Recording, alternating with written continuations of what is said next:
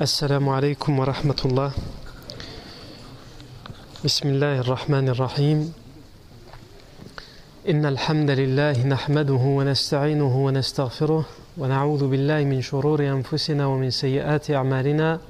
من يهده الله فلا مضل له ومن يضلل فلا هادي له وأشهد أن لا إله إلا الله وحده لا شريك له وأشهد أن محمدا عبده ورسوله صلى الله عليه وآله وسلم. يا أيها الذين آمنوا اتقوا الله حق تقاته ولا تموتن إلا وأنتم مسلمون. يا أيها الناس اتقوا ربكم الذي خلقكم من نفس واحدة وخلق منها زوجها وبث منهما رجالا كثيرا ونساء واتقوا الله الذي تساءلون به والأرحام إن الله كان عليكم رقيبا. يا أيها الذين آمنوا اتقوا الله وقولوا قولا سديدا يصلح لكم أعمالكم ويغفر لكم ذنوبكم ومن يطع الله ورسوله فقد فاز فوزا عظيما. أما بعد فإن أصدق الحديث كتاب الله تعالى وخير الهدي هدي سيدنا محمد صلى الله عليه وسلم وشر الأمور محدثاتها وكل محدثة بدعة وكل بدعة ضلالة وكل ضلالة في النار ثم أما بعد On continue aujourd'hui sur les leçons à tirer de l'immigration prophétique, al-Hijran Nabawiyya. Donc on a vu que le prophète a fait cette émigration vers Médine, même si on l'a euh, momentanément euh, suspendu juste avant son arrivée à Médine, juste avant son arrivée à Quba, pour d'abord tirer toutes les leçons qu'il y a à tirer de cette traversée du désert. On a cité trois grandes leçons à tirer la fois dernière al-yaqinu fillah واتخاذ الأسباب والدعاء La certitude en Allah puisque tout ce, que ce, tout ce que ce trajet, tout ce que ce voyage nous a illustré, ça a illustré la certitude qu'avait le professeur sallam en Allah Azzawajal. La seconde chose, asbab. Le professeur sallam avait la certitude en Allah. il savait qu'Allah Azzawajal allait le protéger, le soutenir. il savait qu'il arriverait à bon port. Et malgré cela, il a été très minutieux, très consciencieux dans la prise, dans la prise de précaution et dans les causes qu'il a faites, les efforts qu'il a fait pour pouvoir organiser minutieusement son voyage et sa traversée. Et enfin, cela, ces deux choses-là, le fait d'avoir la certitude en Allah et de prendre toutes les précautions requises, ne l'ont pas empêché non plus d'invoquer Allah, de faire dua, de faire des invocations pour qu'Allah le facilite ce voyage. D'ailleurs, c'est même le Coran qui, qui lui a recommandé l'invocation. وَقُلْ رَبِّي أَدْخِلْنِي مُدْخَلَ صِدْقٍ وَأَخْرِجْنِي مُخْرَجَ صِدْقٍ وَاجْعَلْ لِي مِن لَدُنْكَ سُلْطَانًا نَصِيرًا Ô mon Seigneur, dit Allah Azzawajal lui dit, dit Ô mon Seigneur, fais-moi entrer de la meilleure manière et fais-moi sortir de la meilleure manière, c'est-à-dire fais-moi entrer à Médine de la meilleure manière et fais-moi sortir de la Mecque de la meilleure manière, et donne-moi euh, de ta part un secours, un, triomphe qui va me secourir. Non. Quatrième leçon qu'on peut tirer, qu'on n'avait pas encore citée, c'est à travers toutes les étapes, à travers tous les événements du trajet du, prophète Mohammed depuis chez lui à la Mecque jusqu'à son arrivée à Médine, on remarque de manière évidente son honnêteté et son intégrité. Évidemment, on n'avait pas besoin de ce voyage, puisqu'on le voit déjà depuis, depuis la naissance du prophète. Même avant qu'il ne soit prophète, avant ses 40 ans, on avait, déjà dit que les idolâtres eux-mêmes avaient l'habitude de le surnommer un Sadiqul Amin, le véridique, ou l'amin, le loyal, l'honnête, l'intègre. Son honnêteté, son intégrité. On va simplement citer trois exemples à travers ce trajet qui nous montrent qui nous démontre même son honnêteté et son intégrité. Le premier exemple, c'est lorsque le prophète sallam vient informer Abu Bakr radiallahu anhu et lui dit euh, c'est l'heure, j'ai reçu la révélation, nous partons cette nuit. Puisqu'il avait dit à Abu Bakr quelques mois auparavant, Abu Bakr voulait partir, le prophète sallam lui a dit attends, toi tu vas partir avec moi. On attend la révélation qui nous informe que c'est à notre tour de partir. C'était un honneur et un privilège qui a été fait à Abu Bakr anhu, comme on le verra encore plus tard. Le prophète sallam, lorsqu'il va dire à Abu Bakr, c'est l'heure, c'est le moment, Abu Bakr Siddiq va dire au sallam, j'avais préparé deux montures.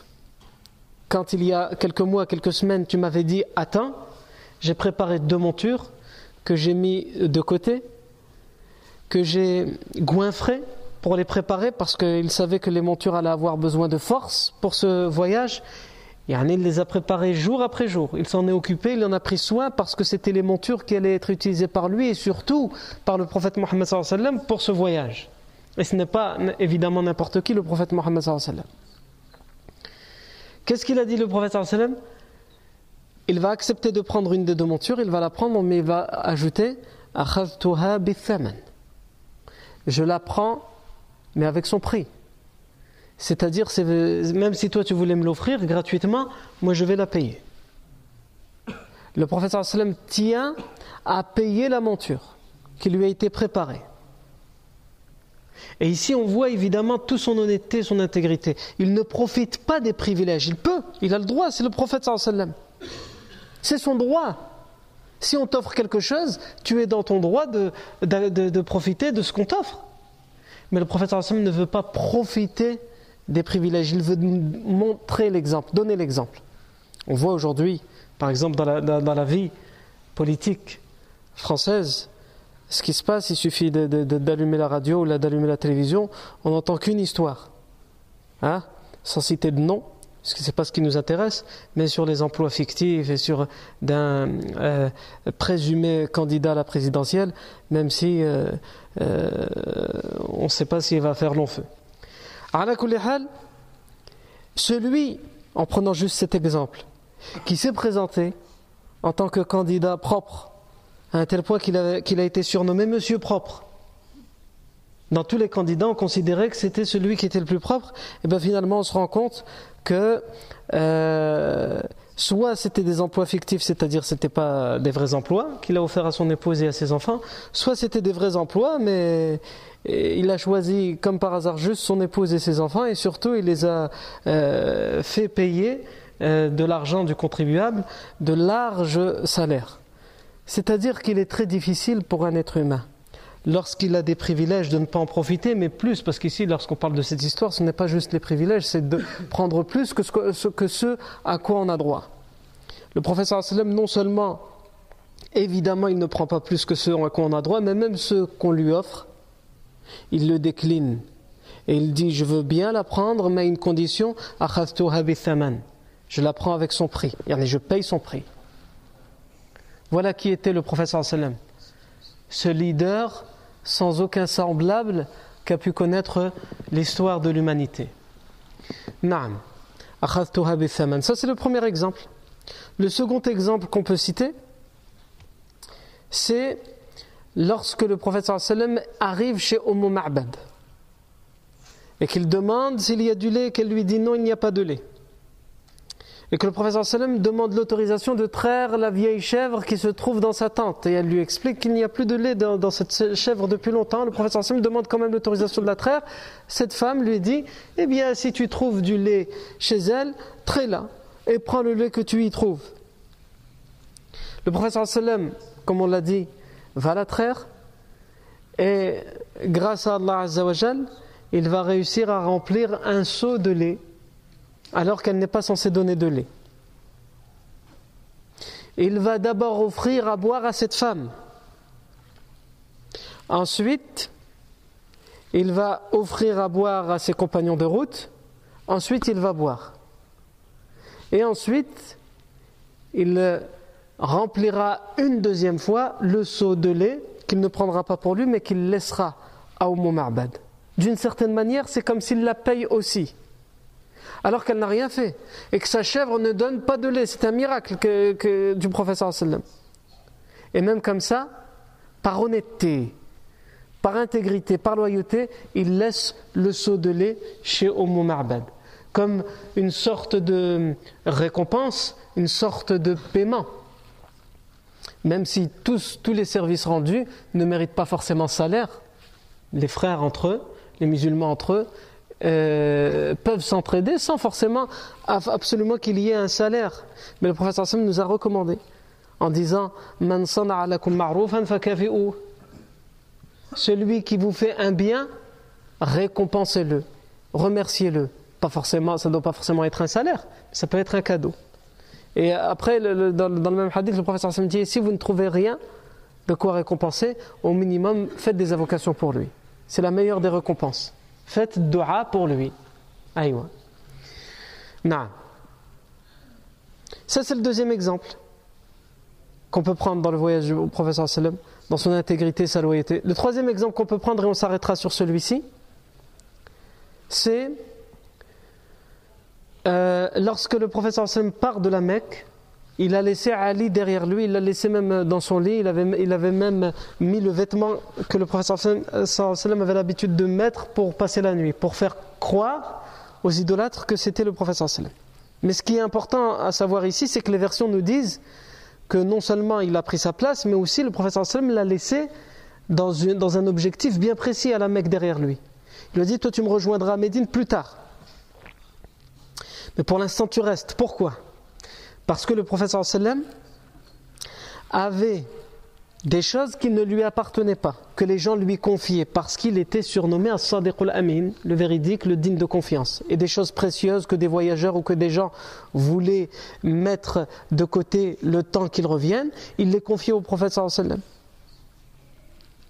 Et donc il avait des choses qu'on lui avait confiées, mais il ne pouvait pas le jour où il allait partir, aller les rendre aux gens ou aux proches des gens qui lui, ont confié ces choses-là, parce que ça allait mettre, euh, ça allait euh, attirer l'attention des idolâtres qui voulaient la nuit même tuer le prophète sallam. Donc il ne devait pas laisser penser que justement il préparait son voyage. Donc il a dit à Ali, quand je serai parti, tu rendras ces choses en mon nom. Parce que si c'était lui qui le faisait de lui-même, alors toute la Mecque aurait compris qu'il prépare un voyage. Il rend à tout le monde ce qu'on lui a confié. Ça veut dire qu'il va partir. Donc le professeur Sallam a laissé Ali derrière lui. Donc il faut bien vous imaginer que la révélation arrive de beau matin. Cette révélation, cette révélation informe au professeur Sallam qu'il va être assassiné, qu'on cherche à l'assassiner, qu'il doit partir la nuit même. Donc il doit tout préparer qui va être son guide, les montures, où il va aller, quelle piste il va prendre pour brouiller les pistes, qui va l'aider, qui va lui ramener les informations à la grotte de Thawr, etc., etc. Il doit organiser tout ça. Et dans toute cette organisation, il pense, tellement il est honnête et intègre, aux choses qu'on lui a confiées ou qu'il a empruntées. Et il ne peut pas se permettre de partir sans les rendre. Mais en même temps, s'il les rend lui-même, il se construit lui-même son propre piège. Donc, il laisse Ali, son cousin derrière lui, pour qu'il les rende en son nom, par honnêteté et intégrité. Et comment ne ferait-il pas ainsi, le professeur sallam, lorsqu'on sait qu'Allah a révélé et a dit Inna Allah ya'murukum an tu'addu al-amanati ila ahliha wa idha hakamtum bayna an-nas an bil-'adl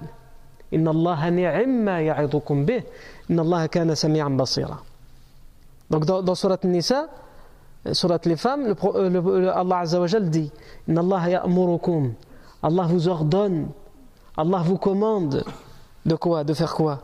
Allah vous ordonne de rendre les dépôts qu'on vous a confiés à leurs propriétaires quand tu, toi, tu empruntes quelque chose, ou quelqu'un t'a confié quelque chose, tu as le devoir de rendre cette chose-là comme on te l'a confié. Tu, as le devoir de prendre soin de cette chose-là, non pas comme si c'était la tienne, parce que si c'est la tienne, si tu la casses ou tu la casses pas, c'est ton problème. Tu as le droit de ne pas t'en vouloir si, tu casses les choses qui t'appartiennent. Si tu altères les choses qui t'appartiennent. Par contre, les choses qui appartiennent aux autres et que tu dois rendre et qu'on t'a confié ou que tu as emprunté, alors tu as le devoir d'en prendre soin, justement, comme si elles ne t'appartenaient pas, mais qu'elles appartiennent aux autres. Et donc elles sont plus précieuses. Mais aujourd'hui, le musulman, c'est l'inverse. Il considère plus précieux ce qu'il possède lui, et ce qu'on lui confie, pas de problème. Il ne supporte pas de gaspiller, d'user, de casser ce qui lui appartient. Mais lorsqu'il va casser ce qu'on lui a euh, confié ou ce qu'il a emprunté, alors il considère que ça peut arriver, ce sont des choses qui arrivent. Le musulman, le véritable musulman, c'est l'inverse. Il n'aura pas de, euh, il ne fera pas toute une histoire s'il a altéré ses propres affaires. Ou si même quelqu'un lui a altéré. Il pardonne facilement. Mais il ne se pardonne pas et il ne supporterait pas que lui, on lui a confié quelque chose et il n'en prend pas soin.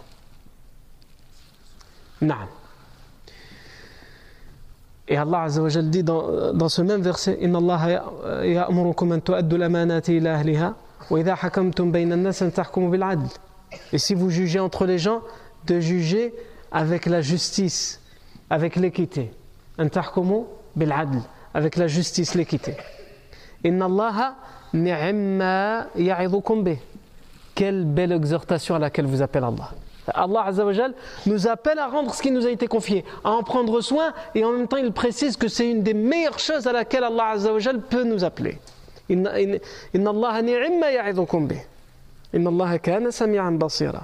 Allah voit tout et entend tout. Non. Donc ce qu'on appelle en arabe l'amana. Les amanat, la amana, ce qu'on t'a confié. L'amana peut avoir plusieurs, plusieurs sens, afouan. Dans un autre verset, lorsqu'Allah Azzawajal dans Surat al-Mu'minun, Surat les croyants, les premiers versets, Allah Azzawajal décrit les croyants qui ont le succès. Allah Azzawajal dit les croyants ont certes le succès. Qui sont ces croyants qui ont le succès? Allah Azzawajal les décrit. Ce sont ceux hein, qui euh, sont humbles, qui sont concentrés dans leur prière, qui méditent dans leur prière. Ceux qui s'éloignent de la futilité. Ceux qui euh, s'acquittent de la zakat. إلا على أزواجهم أو ما ملكت أيمانهم فإنهم غير ملومين فمن ابتغى وراء ذلك فأولئك هم العادون et ceux qui, ceux qui préservent leur chasteté, sauf si c'est dans le cadre de leurs épouses, donc du mariage, ou de leurs esclaves. Quant à celui qui euh, euh, transgresse ces limites-là, qui cherche à assouvir ses instincts en dehors de ces cadres-là, ce sont eux les transgresseurs. Et ensuite, qu'est-ce qu'Allah dit? Hein? Il continue à décrire les croyants, il dit, entre autres,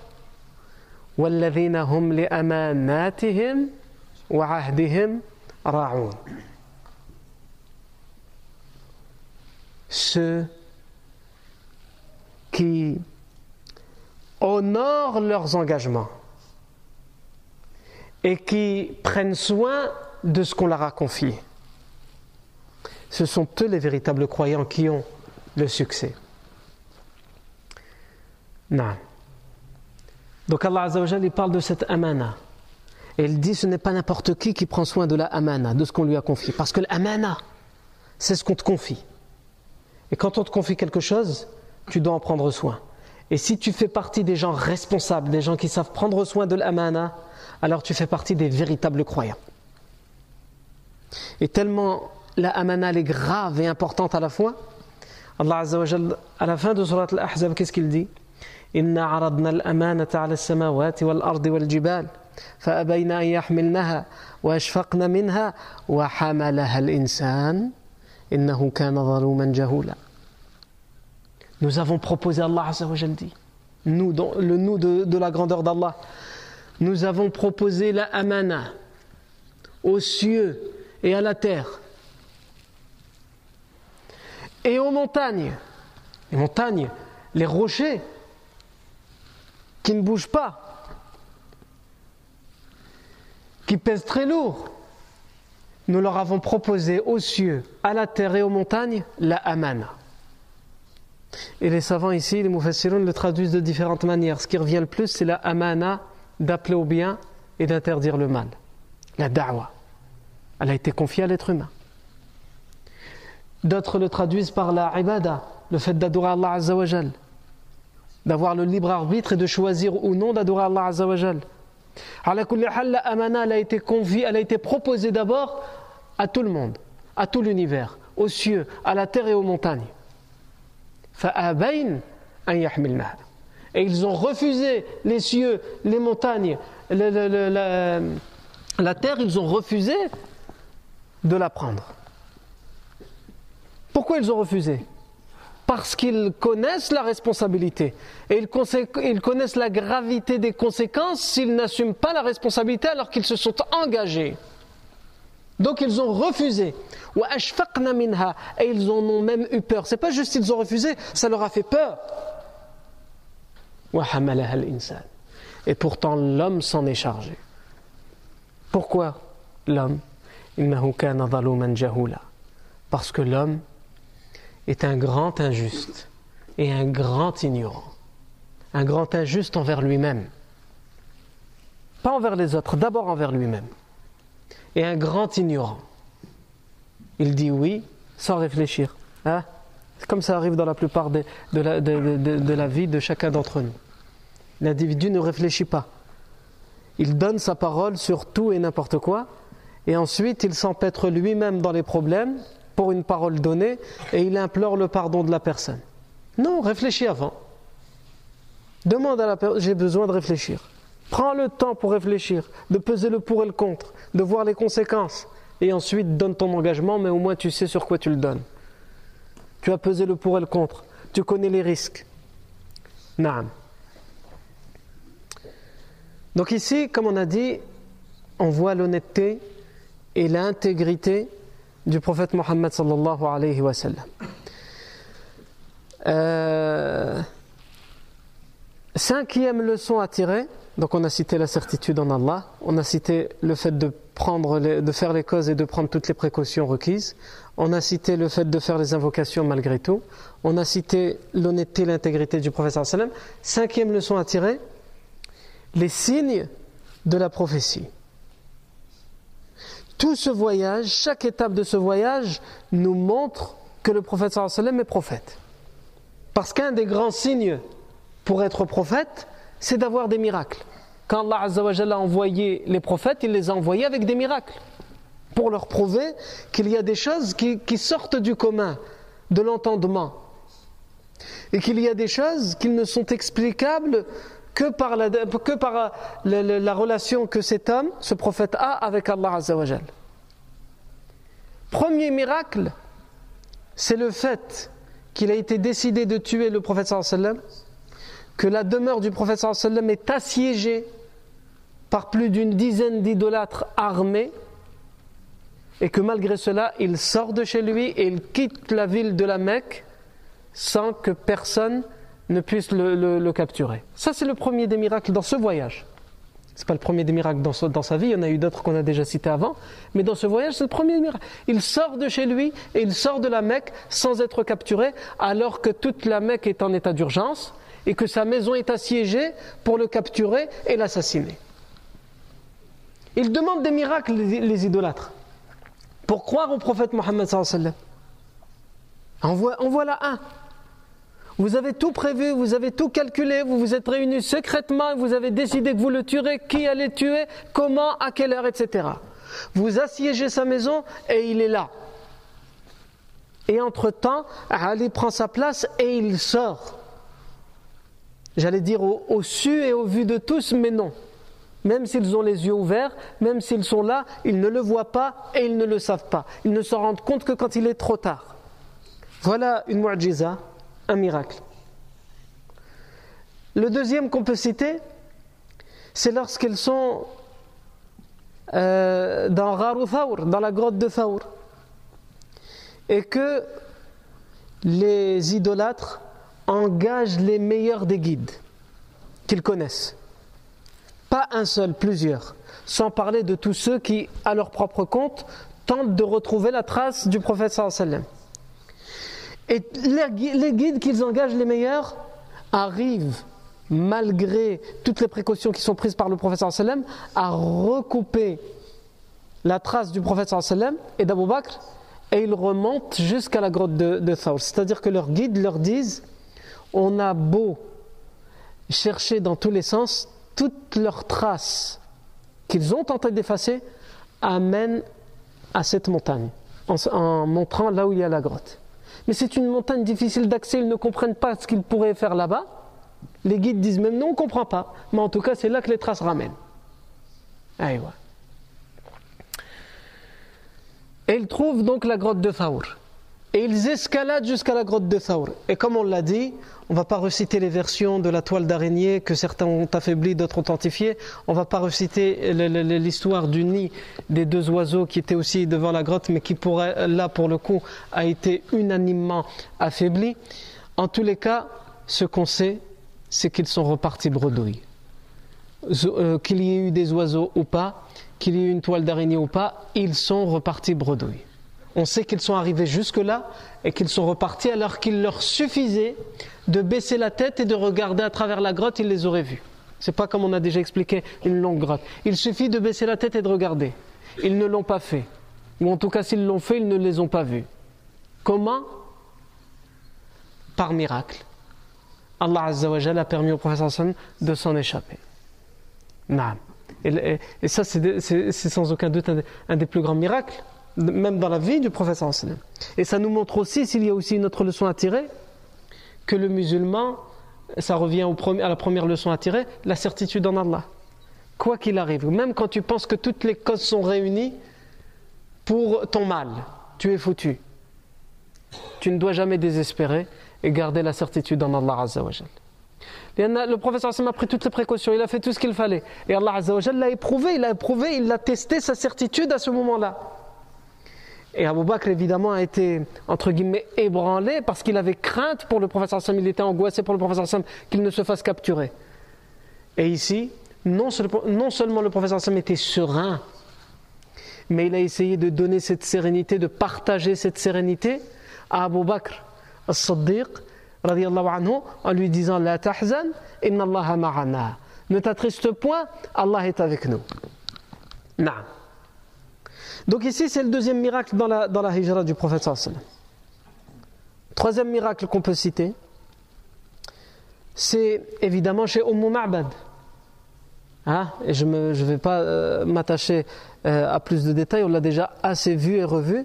La fameuse chèvre qui ne donnait plus de lait, et le professeur sallam a dit essuyé hein, sur ses mamelles, et ses mamelles se sont gonflées de lait, il l'a trait, et elle a donné deux seaux de lait remplis jusqu'à bord. Ensuite, on peut citer aussi l'événement avec Suraq ibn Malik. Vous vous rappelez lorsque Suraq ibn Malik est arrivé et qu'il a voulu transpercer le professeur sallam de sa lance? Mais qu'une première fois le cheval a, trébuché et a fait tomber Suraka. Suraka s'est relevé, il a lancé ses flèches de, divination par superstition. Et ces flèches, sa superstition lui disait n'y va pas. Fais demi-tour. Et même comme ça, il s'est entêté contre ses propres croyances. Et il est remonté sur le cheval. Et il a continué. Et alors qu'il s'est dangereusement approché du prophète sallam, là son cheval s'est euh, enfoncé dans le sable, comme s'il y avait des sables mouvants. Et il est tombé de son cheval. Et là il a compris qu'il y avait quelque chose qui l'empêchait clairement de s'approcher du professeur sallam et de le tuer. À un tel point que le professeur sallam qui n'est pas armé, à un tel point que Suraq ibn qui a compris, parce que ça arrive à lui, son cheval pour aucune raison a deux fois trébuche et le fait tomber. Une première fois il le fait juste tomber, une deuxième fois il s'enfonce dans des sables dans le sable, qui n'est pas censé être mouvant à cet endroit-là. À un tel point qu'il va implorer la protection du professeur sallam. Puisqu'il comprend à ce moment-là que c'est lui qui est en danger. Lui, il pensait mettre en danger le professeur sallam avec son épée, avec sa lance, et il comprend en vérité c'est lui qui est en danger. Parce que ceux qui protègent le professeur sallam, évidemment, est bien plus fort que lui. Donc il implore la protection du professeur sallam, le professeur sallam la lui donne gracieusement.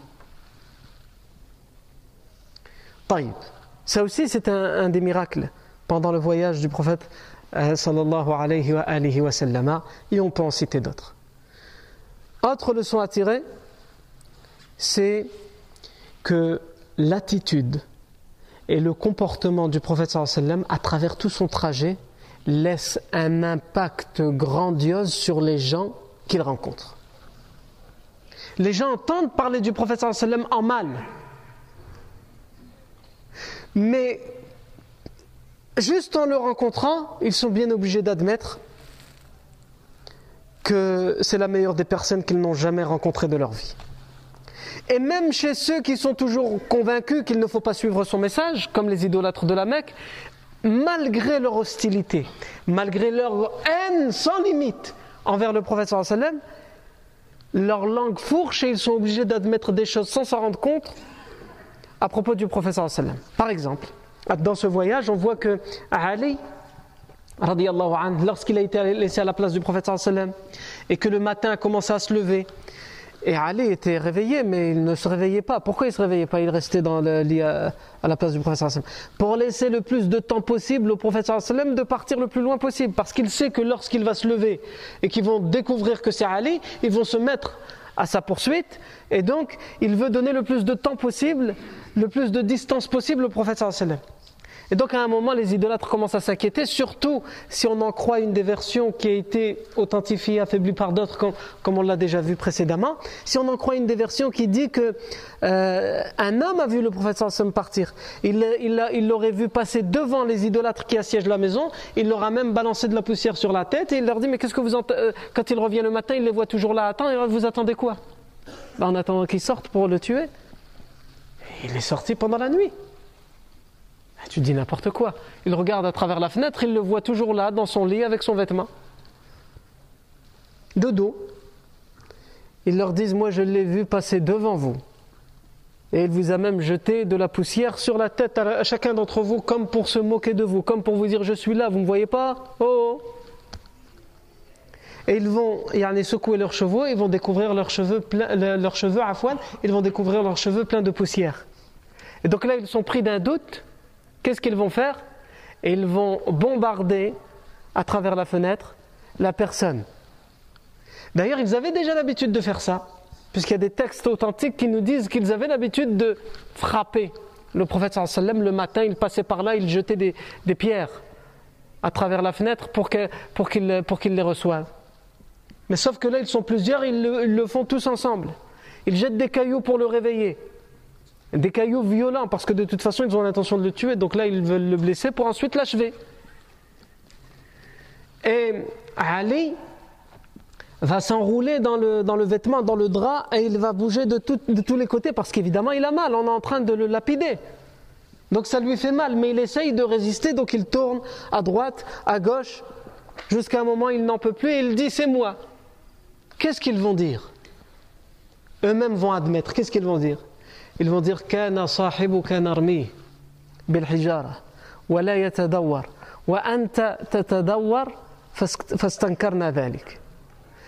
Ton compagnon en parlant du prophète sallam ton compagnon, on avait l'habitude de le frapper avec les cailloux, et c'est vrai que lui, il ne s'est jamais tourné de droite à gauche, il ne bougeait pas comme toi tu as bougé.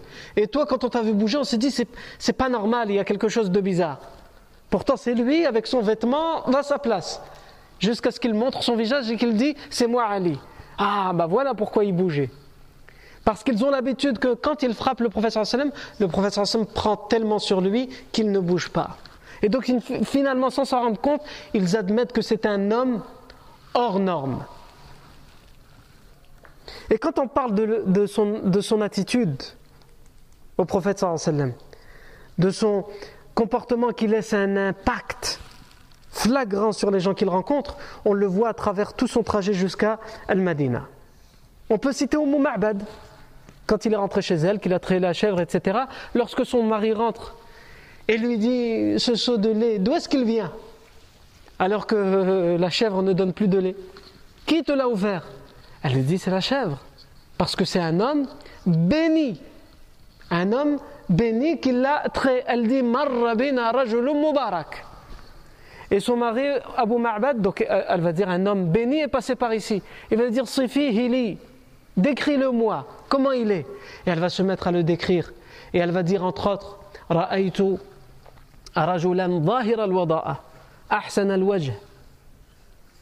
J'ai vu un homme resplendissant de lumière, très beau dans son visage. Et elle va dire entre autres aussi euh,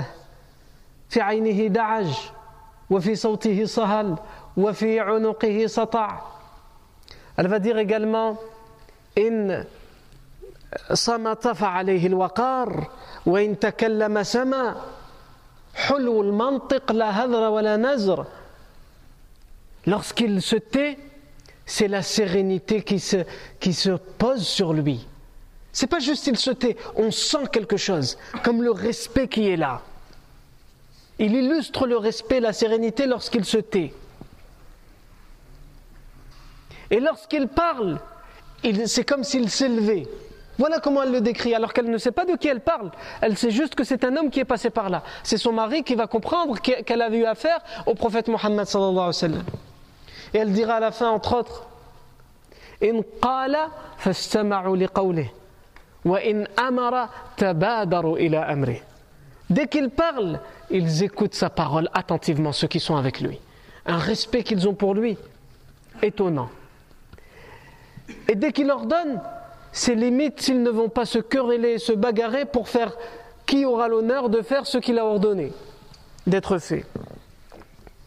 Donc quand on, quand on revoit la description, et je vais pas revenir dessus en détail, on l'a déjà fait, physique et comportementale du prophète sallam faite par Umm Ma'bad, on voit l'impact en quelques instants que le prophète sallam laisse sur cette femme sur cette femme qui vit dans le désert, il laisse un impact étonnant. Et c'est la même chose avec Suraq ibn Malik qu'on a cité également. Puisque lui-même va avouer, il va dire J'étais sorti le matin comme étant un des pires ennemis du prophète sallam et voulant le tuer, et je suis revenu le soir en le protégeant. Et à chaque fois que je rencontrais quelqu'un qui était à sa recherche, je lui disais C'est pas la peine d'aller par là, j'ai déjà vérifié, il n'y a personne par là va vérifier des autres côtés. Pourquoi? Pour, ne pas qu'il trouve le prophète alors qu'il voulait lui-même le capturer et le tuer. On voit aussi l'impact que le prophète va laisser sur Bouraïda et les 70 cavaliers de la tribu des Bani Aslam. Ils viennent pour le capturer. Ils se dressent entre lui et le Medina. Normalement, il n'a plus aucune chance le professeur sallam calmement, sereinement lui parle et lui expose l'islam. Non seulement il se convertit à l'islam, non seulement il ordonne à ses 70 cavaliers de se convertir ce qu'ils feront, et en plus de ça, il donne ses armes, c'est sa sortie, il était sorti pour, capturer le professeur sallam, et finalement il donne cette sortie, ses, armes, pour la protection du professeur sallam, et il lui propose de l'accompagner, de l'entourer de tous ses cavaliers pour le protéger jusqu'à ce qu'il arrive à bon port à Médine alors qu'ils étaient sortis pour le capturer. Les pires ennemis deviennent les meilleurs alliés. Pourquoi? Juste parce qu'ils l'ont rencontré, parce qu'ils l'ont vu, parce qu'ils l'ont entendu. Les deux brigands, les deux brigands de la tribu des Bani Aslam qu'il a rencontrés également sur le trajet, et qui sont surnommés par les gens Al-Muhanan. Le prophète Hassan a pris le temps de s'attarder avec eux, de leur parler, de leur exposer l'islam. Ils se convertissent et le prophète même les, les resurnomme. Les gens les, appelaient, les, ont appelés Al-Muhanan, les deux humiliés. Le prophète leur a dit Bal Al-Mukarraman. Vous êtes plutôt les deux privilégiés, les deux honorés, par l'islam. Et ils vont suivre le prophète ils vont le suivre, que ce soit dans son message et même dans la route. Donc on voit l'impact que le prophète laisse, parce que le prophète fait son travail parce que c'est inné en lui, cet impact, mais aussi parce qu'il fait son travail de prophète et son travail de da'wah. Et c'est aussi le devoir de chacun d'entre nous, de chaque musulman. Il a le devoir lorsqu'il rencontre autrui, quelle que soit cette autre personne, que cette personne soit musulmane, qu'elle ne soit pas musulmane, qu'elle soit pas musulmane et amie, qu'elle soit pas musulmane et hostile. Dans tous les cas, si tu es un véritable musulman, sans aucun doute, tu laisseras un impact sur cette personne quand bien même c'est ton pire ennemi, quand bien même il ne veut rien entendre de toi, il ne veut rien savoir de toi, tu ne peux, si tu es un bon musulman, que laisser un minimum d'impact positif sur cette personne, même si elle t'est hostile. Il nous reste certaines leçons à tirer de ce trajet. Et ces leçons à tirer qu'il nous reste à voir, c'est euh, le prophète sallam choisit la compétence là où elle se trouve. On le voit à travers son trajet. On le réexpliquera. On voit le rôle de la femme aussi à travers son trajet. Le rôle de Abu Bakr et de sa famille, l'amour que le prophète sallam avait pour Abu Bakr, l'amour qu'Abu Bakr avait pour, pour le prophète sallam, et enfin, les sacrifices du prophète C'est-à-dire, il était prophète, mais il a, il a, il a beaucoup sacrifié. tout ne lui était pas, comme on pourrait le penser, servi sur une assiette. Il a dû sacrifier beaucoup le prophète et on le voit à travers ce trajet. Et tout ce que je viens de citer comme autre leçon à tirer, on le verra, ta'ala, la fois prochaine. Barakallahu fikum pour votre attention. Subhanakallahu wa bihamdik. Ashhadu an la ilaha illa ant, nastaghfiruka wa natubu ilayk.